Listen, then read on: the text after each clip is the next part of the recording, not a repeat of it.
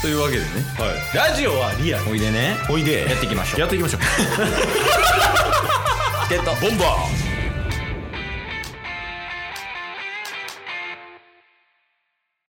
はいどうもポケモンで最初の御三家で水タイプ選ぶやつ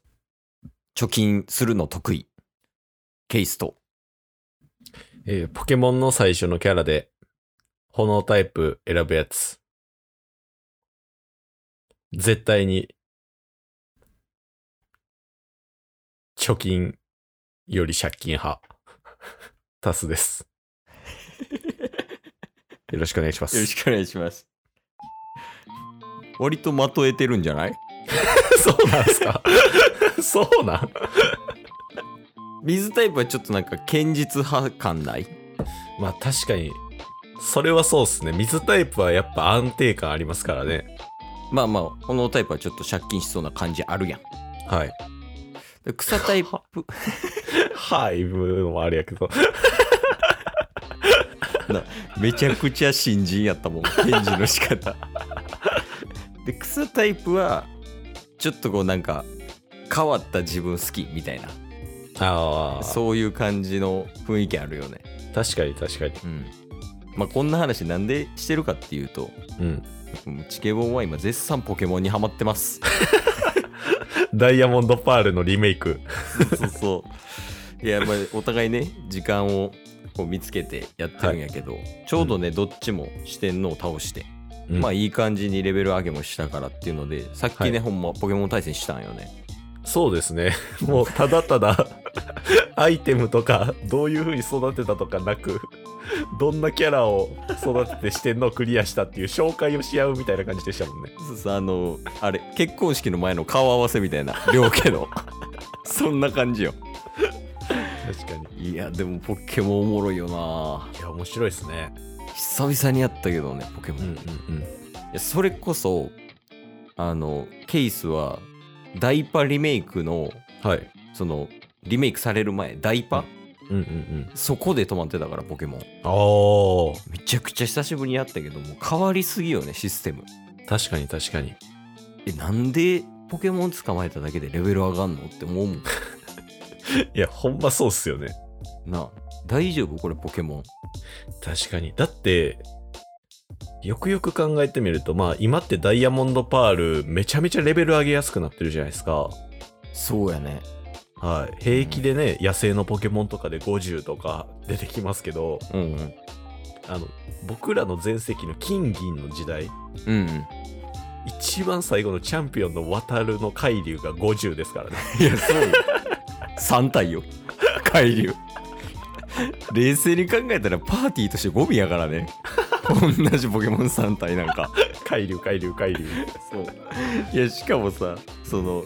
海流3体でもさはい。その名前書いてたらちょっとおもろいやんはい。え例えばさその長男次男三男みたいな感じでさうんうん、うん。こう海流それぞれに名前つけてストーリー性含めたらおもろいけどさ、 はいあいつだって海流海流海流だけやろ 何のひねりもないねんで確かに。もうなんか愛がないっすよね。いやそうマジで渡る一番愛ないんちゃうポケモンの中で い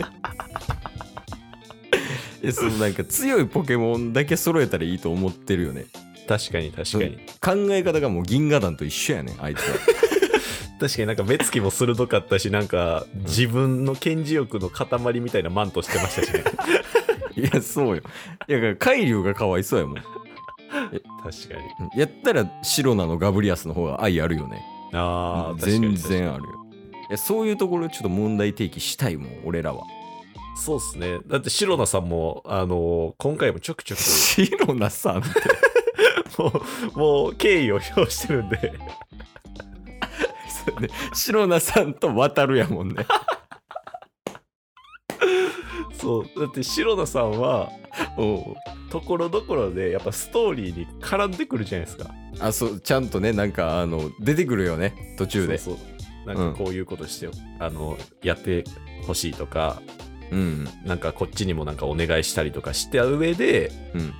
まあ、とうとうあなたも来たんですねみたいな感じでしたけど、いいよね、あれね。はい、なんか渡るってそんな絡んでこなかったっすよねいやそれ急に出てきて急に海流三体やねんからあいつ愛がないよ渡るには いや確かにそれはやからうんうんもしかしたらそこは改善点なのかもしれないねポケモンのあその渡るで一回やらかしてるからーはいはいはいこういう白菜さんとかの時にはちゃんとこうこういうストーリーがあってみたいなっていう風にしたんかもしれんわなるほどいやでもあでもちゃんとそのしげるさんとかしげるさんグリーンさんかはいはいは赤緑版ではいうんうんとかにはちゃんとね敬意表してたと思うけどね確かにねポケモンとかストーリーとかにもねうんうんうんうんえしかも金銀の中ライバルいたやんああいましたねあいつも結構ゴミじゃなかった なんか確かなんか勝手にさ研究所行ってポケモン奪ってさ俺のポケモンだとか言い出してさでも多分ライバル市場一番弱いっすよあいつ確か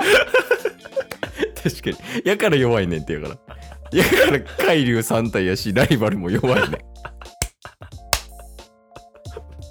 んいや 一番良くない倫理的に良くないのが金銀版なんやろね確かにまあでも一番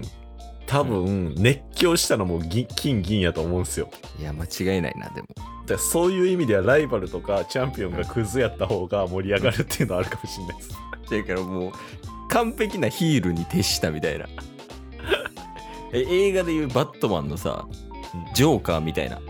はいはいはい、でもジョーカー、まあ、倒されてほしくないけど倒したりとかしたら結構盛り上がるやんうんうんうやんっぱ敵が強ければ強いほどみたいなクズ,、そうですねクズであればあるほど倒してほしい欲みたいなのは周りから集まるみたいなねうんうんうんその点はもしかしたら金銀版が一番いいんかもしれない確かに今回なんかあんまりなんかねめっちゃ悪いっていうほど悪くもなかったですしね そうやねなんか銀河団もねはいまあ結構悪いことしてるけどうんでもなんかこう憎めないところはあるよね確かに確かにえ優しすぎるよねポケモンいや優しすぎるほんまにえもうその金銀版を一回見習ってほしいもんやっぱり あのパワープレイみたいなポケモン あ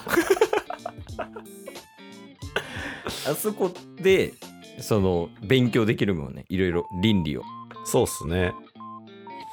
だそういう意味では今後、まあ、ソードシールドに次ぐ作品、新たな作品にも期待が高まりますねあそうやねなんか